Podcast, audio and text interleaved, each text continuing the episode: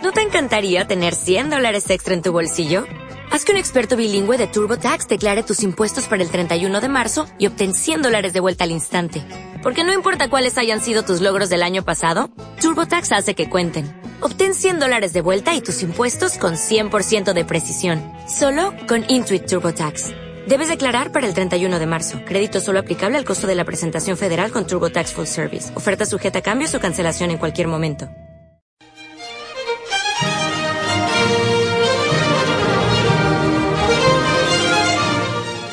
A continuación, Evangelio en el hogar. Un espacio para el fortalecimiento de la fe y la superación espiritual mediante las enseñanzas de Jesús.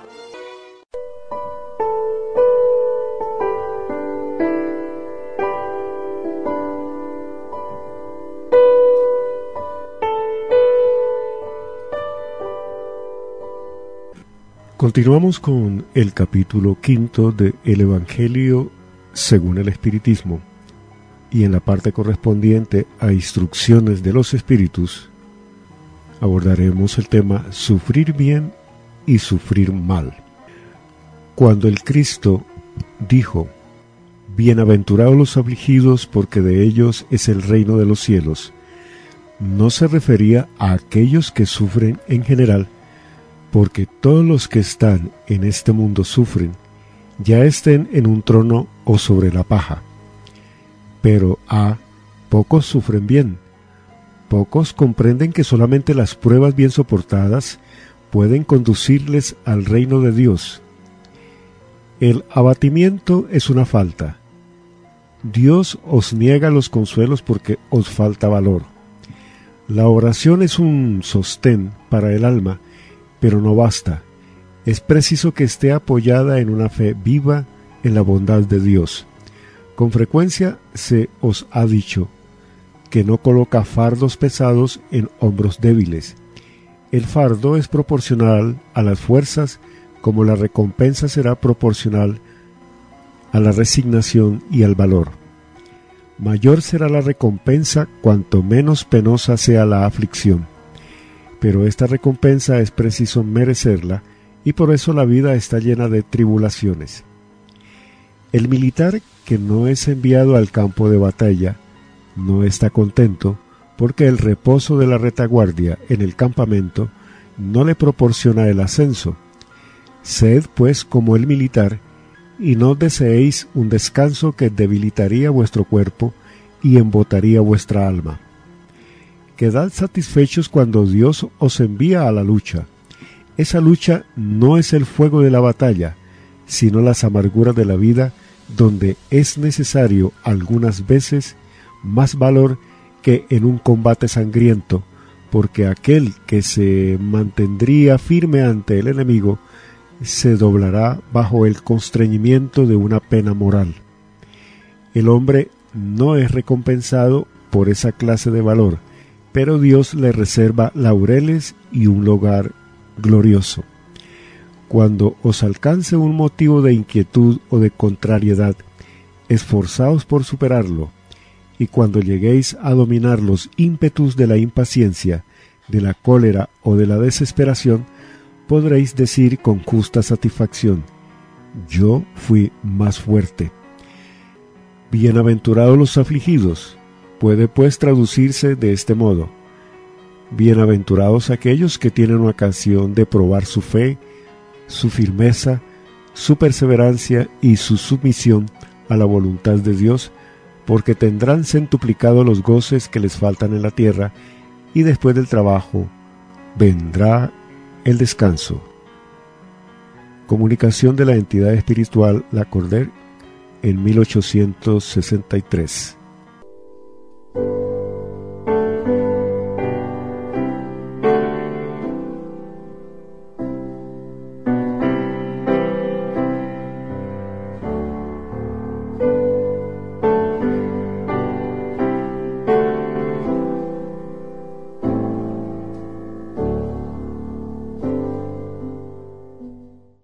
Vale la pena resaltar la forma luminosa como la Cordair trae ese mensaje del mundo espiritual a fin de afianzar la simiente que el Maestro Jesús y después Allan Kardec viene a traernos acerca de los sufrimientos en la vida.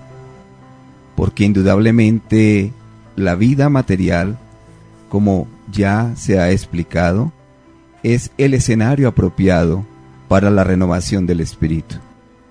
Y de una manera muy análoga, nos compara el autor espiritual la vida a un campo de batalla, a una lucha, en la cual los contendientes son los propios seres humanos, pero que luchan ya no contra enemigos en un campo de batalla cercado por balas y por fuego enemigo, sino por las luchas de la vida, y que indudablemente habrán de propiciar aquel como el soldado que sabe afrontar la lucha y poder cumplir con su deber, los nuevos logros y las nuevas conquistas, por medio de las cuales triunfará sobre su pasado y poder cimentar esa conquista de la renovación que lleva al progreso espiritual.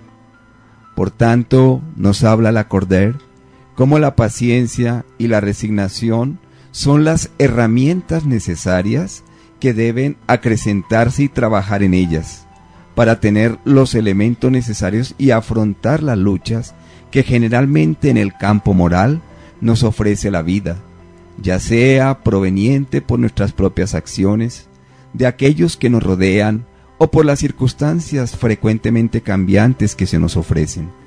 Allí es donde ni la desesperación, ni la rebeldía, ni el amotinamiento, así como el abatimiento, deben dar lugar en el corazón del ser humano, porque estos son los elementos primordios que llevarán o a la locura o al suicidio, al desajuste o a la enfermedad que inhiben las posibilidades de grandeza del espíritu.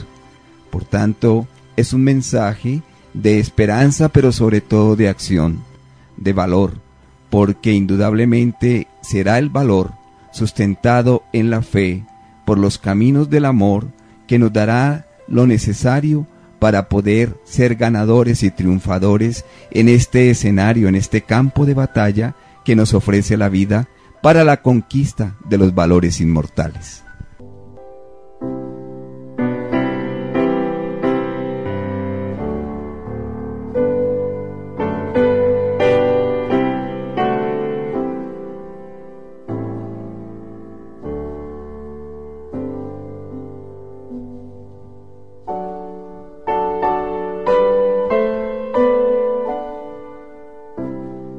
San Agustín Espíritu, en París en 1863, nos transmitió esta hermosa enseñanza que encontramos consignada en el Evangelio según el Espiritismo, capítulo quinto, en donde nos habla él sobre el mal y el remedio. Nos dice, ¿Vuestra tierra es acaso un lugar de alegría o un paraíso de delicias? ¿Ya no resuena en vuestros oídos la voz del profeta? ¿No pregonó él que habría llanto y crujir de dientes para los que nacieran en este valle de dolores? Vosotros que vinisteis a vivir en ella, esperad lágrimas ardientes y penas amargas, y cuanto más agudos y profundos sean vuestros dolores, mirad al cielo y bendecid al Señor por haber querido probaros. Oh hombres, entonces no reconoceréis el poder de vuestro Maestro, sino cuando haya curado las llagas de vuestro cuerpo y coronado vuestros días de beatitud y de alegría. Así pues, no reconoceréis su amor, sino cuando hubiere adornado vuestro cuerpo con todas las glorias y le haya dado su resplandor y su blancura. Imitad a aquel que os fue dado como ejemplo, llegado al último grado de la abyección y de la miseria, tendido en un estercolero, dijo a Dios, Señor, conocí todas las alegrías de la opulencia y me redujiste a la miseria más profunda. Gracias, gracias, oh Dios, por querer probar bien a vuestro servidor. ¿Hasta cuándo vuestras miradas se detendrán en los horizontes marcados por la muerte? ¿Cuándo querrá vuestra alma, en fin, soltarse más allá de los límites de una tumba?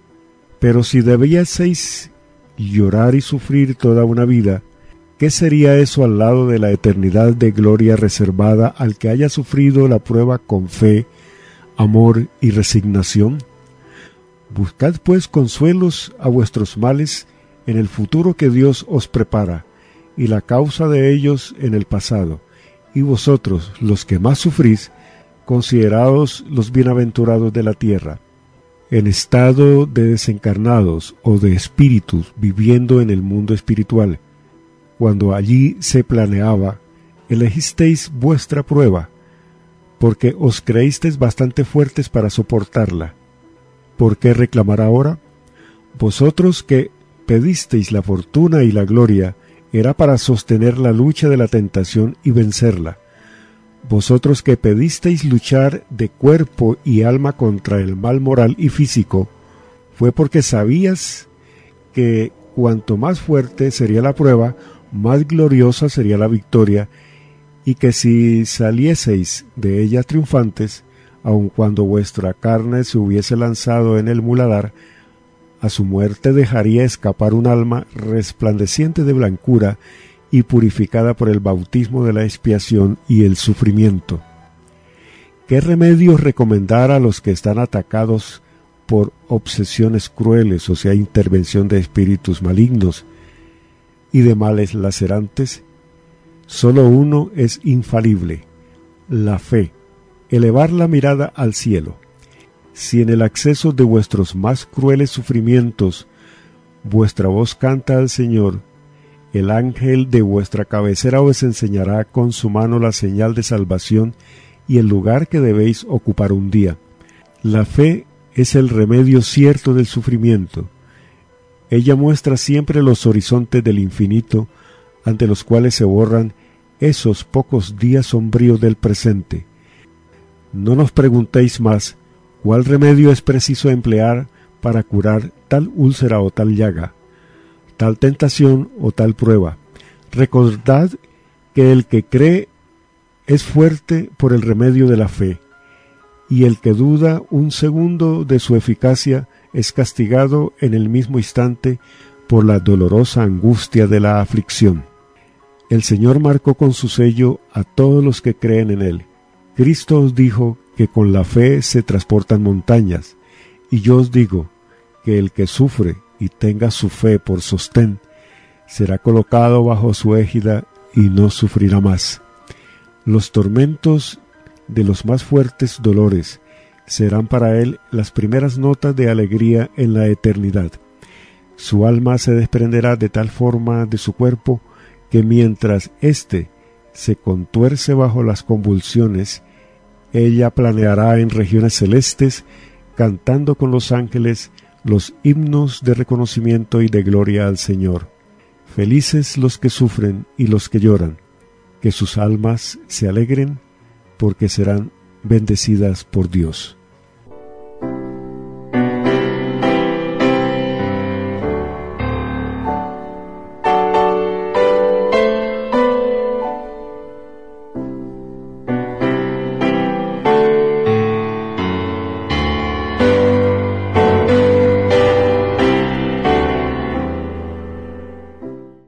Este aporte de San Agustín Espíritu y que está compendiado dentro de esa luz que es el Evangelio según el Espiritismo, nos da muchas razones y a la vez confirma la ley de la vida que de una manera sabia encamina nuestra existencia. Como primera medida nos es planteado con una dimensión meridiana que nuestro planeta Tierra, constituyéndose en un mundo de expiación y pruebas, es el escenario apropiado para la regeneración de nuestro espíritu. Es en medio de sus dificultades que nos ofrece, en medio de las exigencias que encontramos, que tienen que ver con nuestra propia manutención, con la lucha ante las dificultades del mismo medio, llámese naturales, de tipo eh, cataclísmica o en fin de otro tipo de exigencias, es el escenario propicio para que nosotros en condición de espíritus comprometidos con la ley, en un estado de evolución aún bastante primario, es aquí precisamente donde podemos avanzar en los caminos renovadores. La tierra, por más que nos parezca en ocasiones como un escenario desesperanzador ante las angustias y las luchas, es un escenario que según la manera como lo miremos, se constituye en taller de burilación para las deformidades del espíritu. A través de estas probaciones y oportunidades, en las cuales se nos aclara hemos participado en su escogencia en la vida espiritual, tenemos allí entonces la posibilidad de realizar grandes e imperecederas conquistas, pero que indudablemente tienen que ser apoyadas en lo que nos aclara San Agustín, la fe que mueve montañas, porque es ella la certeza, la total disposición a la comprensión de los principios de la vida y también la confianza plena en esa vida futura, que en la cual iremos a recoger los frutos de esas luchas y de esas conquistas. Sin la fe no será posible trasponer las dificultades y las luchas de la vida.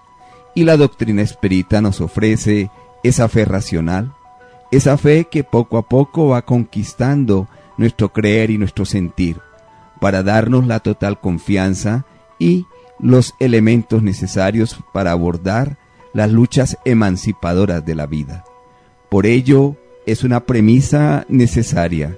Hay que trabajar la fe, la fe que libera, la fe que pacifica y que a la vez da cabida para que las fuerzas de la paciencia, la resignación y la esperanza puedan tomar en nosotros el papel determinante con el cual afrontar como soldados, conquistadores de nosotros mismos, las oportunidades de ascender a pináculos mucho más esclarecidos y a la vez también plenos donde la vida generosa se nos ofrece como recompensa a todo aquello que hemos emprendido por nosotros mismos.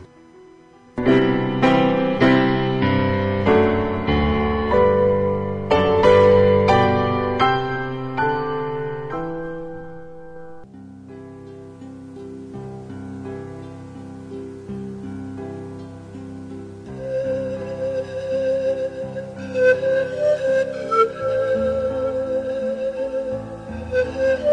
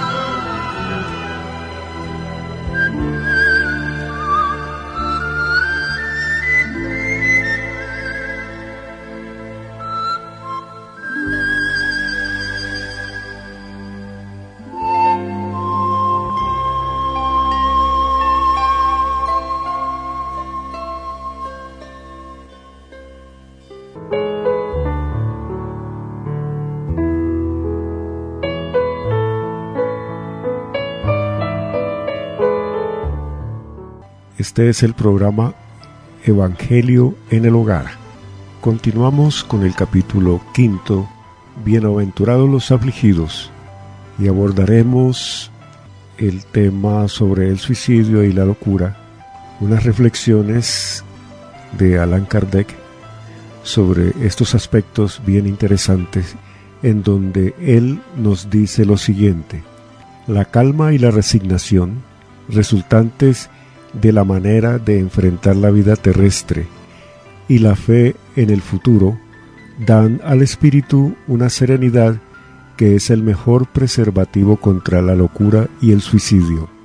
En efecto, es cierto que la mayoría de los casos de locura son debidos a la conmoción producida por las vicisitudes que el hombre no tiene fuerza para soportar. Sí, pues por la manera que el espiritismo le hace ver las cosas de este mundo, recibe con indiferencia, hasta con alegría, los reveses y las decepciones que lo desesperarían en otras circunstancias, es evidente que esa fuerza que le coloca por encima de los acontecimientos preserva su razón de los embates que sin ella los sacudirían. Ocurre lo mismo con el suicidio. Excluidos aquellos que se efectúan en estado de embriaguez y de locura, y que podemos llamar inconscientes, es cierto que cualesquiera que sean los motivos particulares, tienen siempre por causa el descontento. Ahora bien, aquel que está seguro de no ser infeliz, sino por un día, y de que serán mejores los días siguientes, con facilidad tiene paciencia. Solo se desespera si no ve término a sus propios sufrimientos. Pues, ¿qué es la vida humana con relación a la eternidad sino mucho menos que un día, pero para el que no cree en la eternidad, que cree que todo se acaba en él con la vida, si está oprimido por el disgusto y por el infortunio, no ve otro término que la muerte, no esperando nada, encuentra muy natural y aún muy lógico el abreviar sus miserias con el suicidio.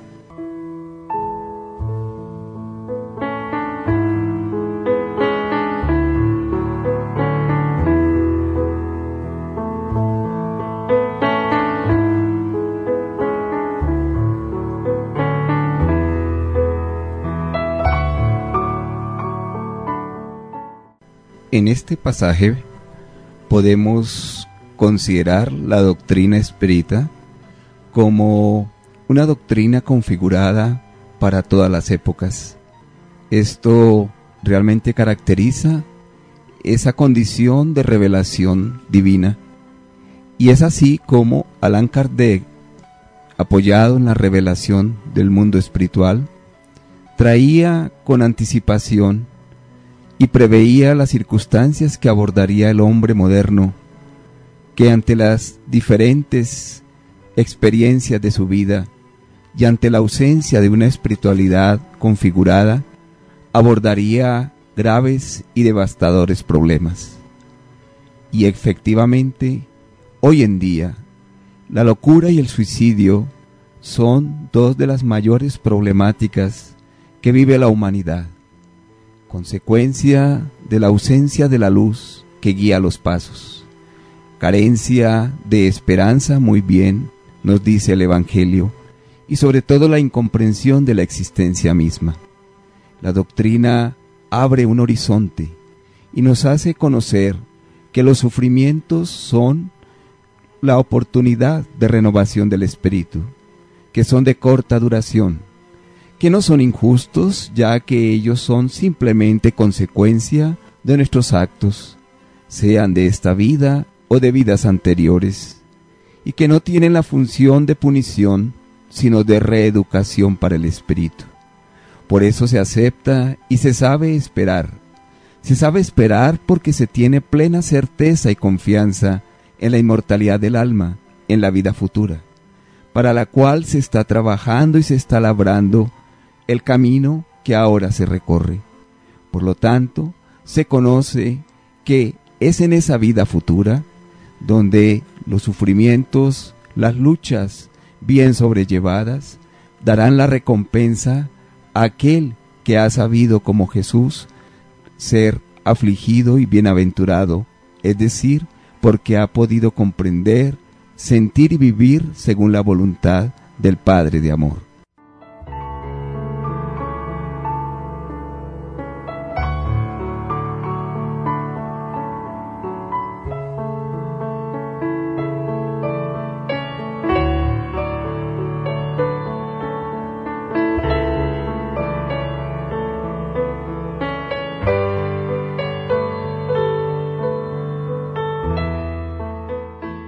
La incredulidad, la simple duda acerca del porvenir, las ideas materialistas, en una palabra, son los mayores excitantes al suicidio. Engendran la cobardía moral. Y cuando se ven hombres de ciencia apoyarse en la autoridad de su saber para esforzarse en probar a sus oyentes o a sus lectores que nada tienen que esperar después de la muerte, no los conducen a esa consecuencia de que si son infelices nada pueden hacer mejor que matarse? ¿Qué podrían decirles para desviarle de eso? ¿Qué compensación podrían ofrecerles?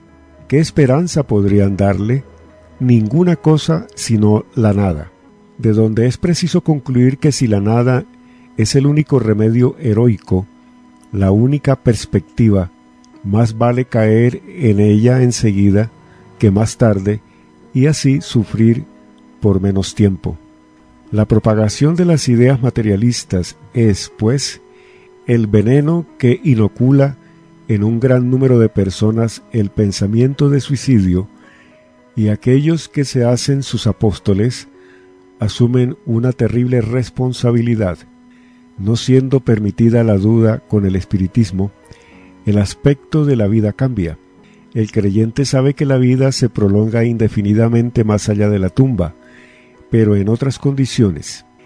De ahí la paciencia y la resignación que los apartan naturalmente del pensamiento del suicidio.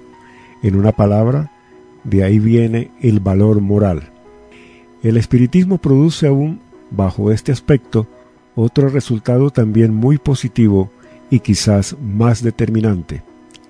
Nos muestra a los mismos suicidas que vienen a revelarnos su infeliz posición y a probar que nadie viola impunemente la ley de Dios que prohíbe al hombre el abreviar su vida.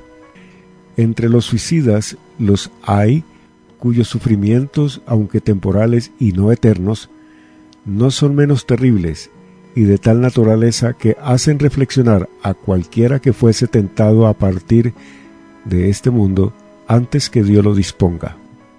Los espiritistas tienen, pues, como contrapeso para la idea del suicidio, varios motivos. La certeza de una vida futura en la que sabe que será tanto más feliz cuanto más infeliz y más resignado haya sido en la tierra. La certeza de que, abreviando su vida, justamente alcanza un resultado contrario a lo que esperaba, que se libra de un mal para llegar a otro peor, más largo y más terrible, que se engaña si cree que matándose irá más pronto al cielo, que el suicidio es un obstáculo para reunirse con los seres de su afecto a quienes esperaba encontrar allí, de donde se sigue la consecuencia de que el suicidio, al darle solo excepciones, está en contra de sus propios intereses. De igual manera, el número de suicidios evitados por el espiritismo es considerable y por eso se puede concluir que cuando todo el mundo fuere espírita, no habrá más suicidios conscientes. Comparando pues los resultados de las doctrinas materialistas y de la doctrina espírita bajo el solo punto de vista del suicidio, vemos que la lógica de uno conduce a él, mientras que la lógica de la otra aleja de él lo que está confirmado por la experiencia.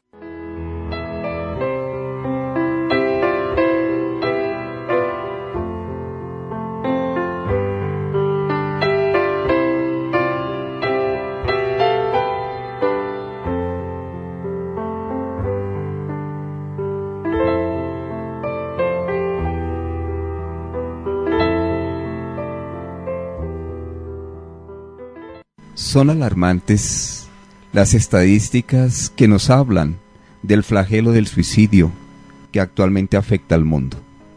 Y se nos plantea en el Evangelio, según el Espiritismo, cómo el materialismo y la incredulidad son factores muy determinantes para el escape por la vía falsa o equivocada del suicidio.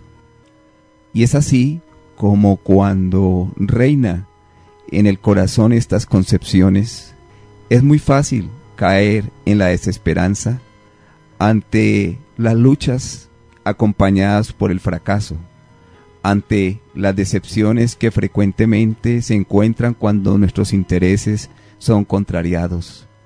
Asimismo, cuando la visión de la vida se va apagando, en medio de las insatisfacciones, en medio de la traición, en medio de aquel absorber de las esperanzas y en la cual se van resecando las aspiraciones por la vida misma. Por lo tanto, se nos aclara cuán necesario es el cultivo de las ideas trascendentes de la existencia, la concepción de esa plenitud de la vida que traspasa las barreras de lo material para hacerse una plena e inextinguible después del pasaje por la vida material, donde se recoge sencillamente el fruto de la siembra. Esto es una lógica indudablemente muy oportuna y necesaria para poder visualizar la vida y afrontarla adecuadamente. Pero la certeza en la vida futura, esa fe y confianza en la eternidad del Espíritu, que ha sido comprobada por hechos materiales a través de la mediunidad, a través de las comunicaciones del mundo espiritual y de aquellos que han caído en el flagelo del suicidio, son una clara advertencia de que no es el camino que realmente puede llevar al hombre a superar sus problemas.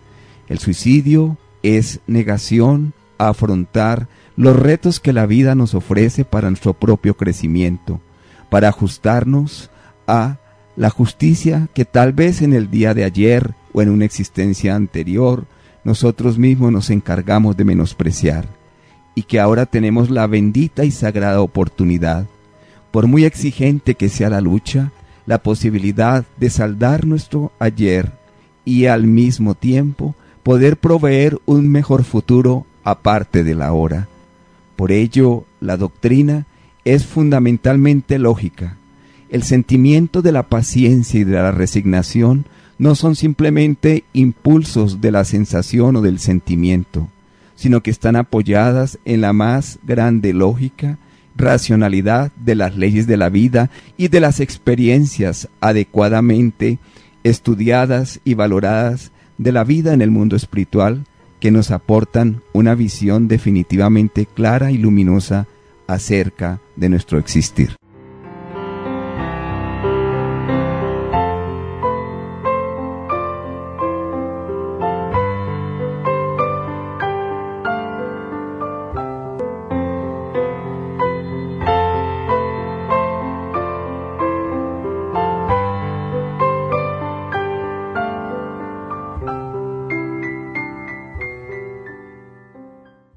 En efecto, el movimiento espiritista colombiano lleva a cabo varias campañas en defensa de la vida. Una de esas campañas es con relación al suicidio, en donde la premisa es no al suicidio. Y en la doctrina espírita encontramos el más eficiente antídoto contra el suicidio. Vamos a ver por qué porque nos permite entrever la realidad de la vida después de la muerte a través del conocimiento del mundo espiritual, porque nos enseña que el espíritu es inmortal, porque nos manifiesta la existencia de leyes universales como la reencarnación, que nos da la oportunidad en otras vidas de restaurar los errores del pasado, porque nos reafirma la existencia de un Dios justo y bueno, que nunca nos abandona, pero que nos invita a que tengamos una fe inquebrantable labrada en las pruebas de la vida, porque nos dice que somos causa y efecto de nosotros mismos, de nuestros actos y pensamientos, tanto en la vida física como en la vida espiritual, porque nos invita a que escuchemos la voz de nuestra conciencia y de los espíritus guías y protectores que velan por nuestro progreso, porque nos plantea que es a través de la convivencia fraterna que se establecen esos lazos de amor y esos vínculos afectivos que constituyen una fuerza poderosa para el mantenimiento de la vida, porque nos reafirma que la clara orientación cristiana del amarse a sí mismo como a los demás implica el no atentar contra el propio cuerpo físico, instrumento de la vida, oportunidad divina en el devenir evolutivo del ser. De esta manera podemos concluir que es por lo tanto la doctrina espírita o espiritismo un antídoto lógico, razonable, oportuno, orientador, consolador y revelador frente a esa enfermedad humana del suicidio, que a unos coge lentamente y a otros con fuerza y repentinamente, pero que a todos puede prodigar los elementos necesarios para detener y o hacer desistir de ese acto luctuoso. El espiritismo es una ciencia que se dirige al corazón y a la razón generando procesos de reequilibrio psíquico a través de la comprensión de su conocimiento y de los demás beneficios que éste le puede brindar. Este es un extracto del libro Parias en Redención, de la autoría espiritual de Víctor Hugo, por la mediunidad de Divaldo Pereira Franco.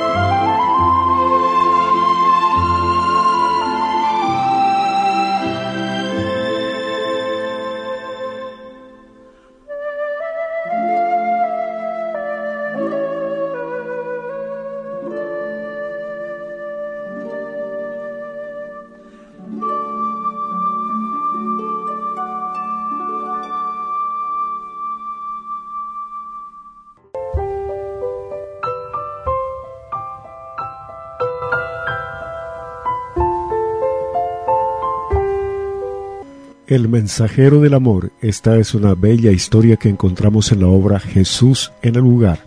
dictada por el espíritu Neyo Lucio al medium Francisco Cándido Javier.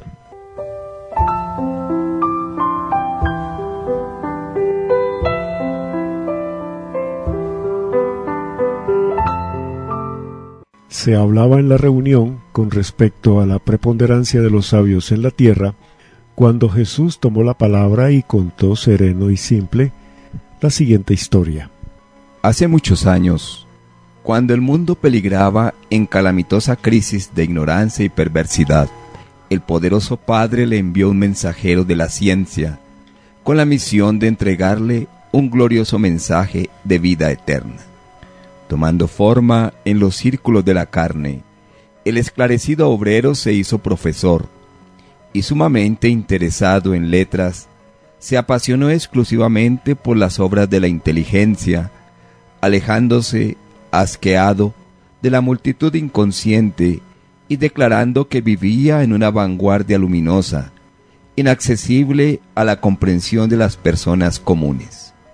Observándolo incapaz de atender a los compromisos asumidos, el Señor compasivo providenció el viaje de otro portador de la ciencia, que transcurrido algún tiempo se transformó en médico admirado el nuevo emisario de la Providencia se refugió en una sala de hierbas y brebajes, interesándose tan solo por el contacto con enfermos importantes, habituados a la concesión de grandes recompensas, afirmando que la plebe era demasiado mezquina para cautivarle la atención. El todo bondadoso determinó entonces la venida de otro emisario de la ciencia, que se convirtió en un célebre guerrero. Usó la espada del cálculo con maestría, se puso al lado de hombres astutos y vengativos, y alejándose de los humildes y de los pobres, afirmaba que la única finalidad del pueblo era la de destacar la gloria de los dominadores sanguinolentos. Entristecido con tantos fracasos, el Señor Supremo envió a otro misionero de la ciencia que pronto se hizo primoroso artista.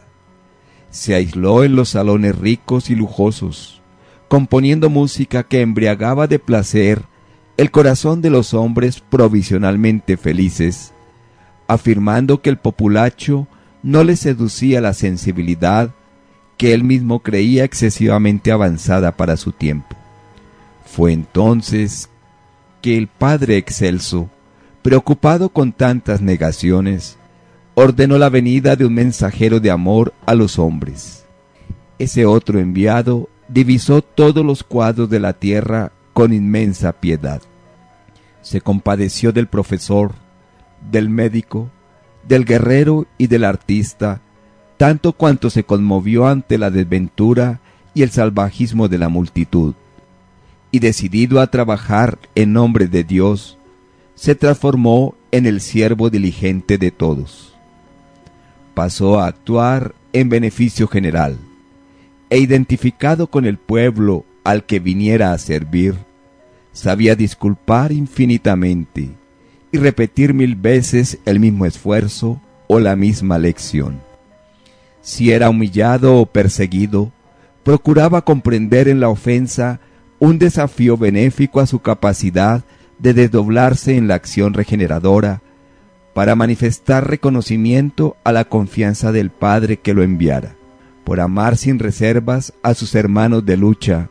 En muchas situaciones fue compelido a orar y pedir socorro del cielo, delante de las garras de la calumnia y del sarcasmo. No obstante, entendía en las más bajas manifestaciones de la naturaleza humana sobrados motivos para consagrarse con más calor al mejoramiento de los compañeros animalizados que aún desconocían la grandeza y la sublimidad del Padre benevolente que les diera el ser. Fue así, haciéndose el último de todos, que consiguió encender la luz de la fe renovadora y de la bondad pura en el corazón de las criaturas terrestres, elevándolas al más alto nivel, con plena victoria en la divina misión de la que fuera investido. Hubo una ligera pausa en la palabra dulce del Mesías y ante la quietud que se hiciera espontánea en el ruidoso ambiente de momentos antes, concluyó el maestro con expresivo acento en la voz. Cultura y santificación representan fuerzas inseparables de la gloria espiritual. La sabiduría y el amor son las dos alas de los ángeles que alcanzaron el trono divino, pero en todas partes, quien ama sigue al frente de aquel que simplemente sabe.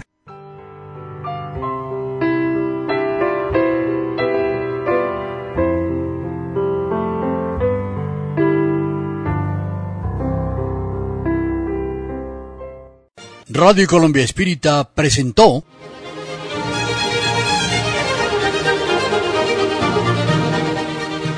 Evangelio en el Hogar. Un espacio para el fortalecimiento de la fe y la superación espiritual mediante las enseñanzas de Jesús.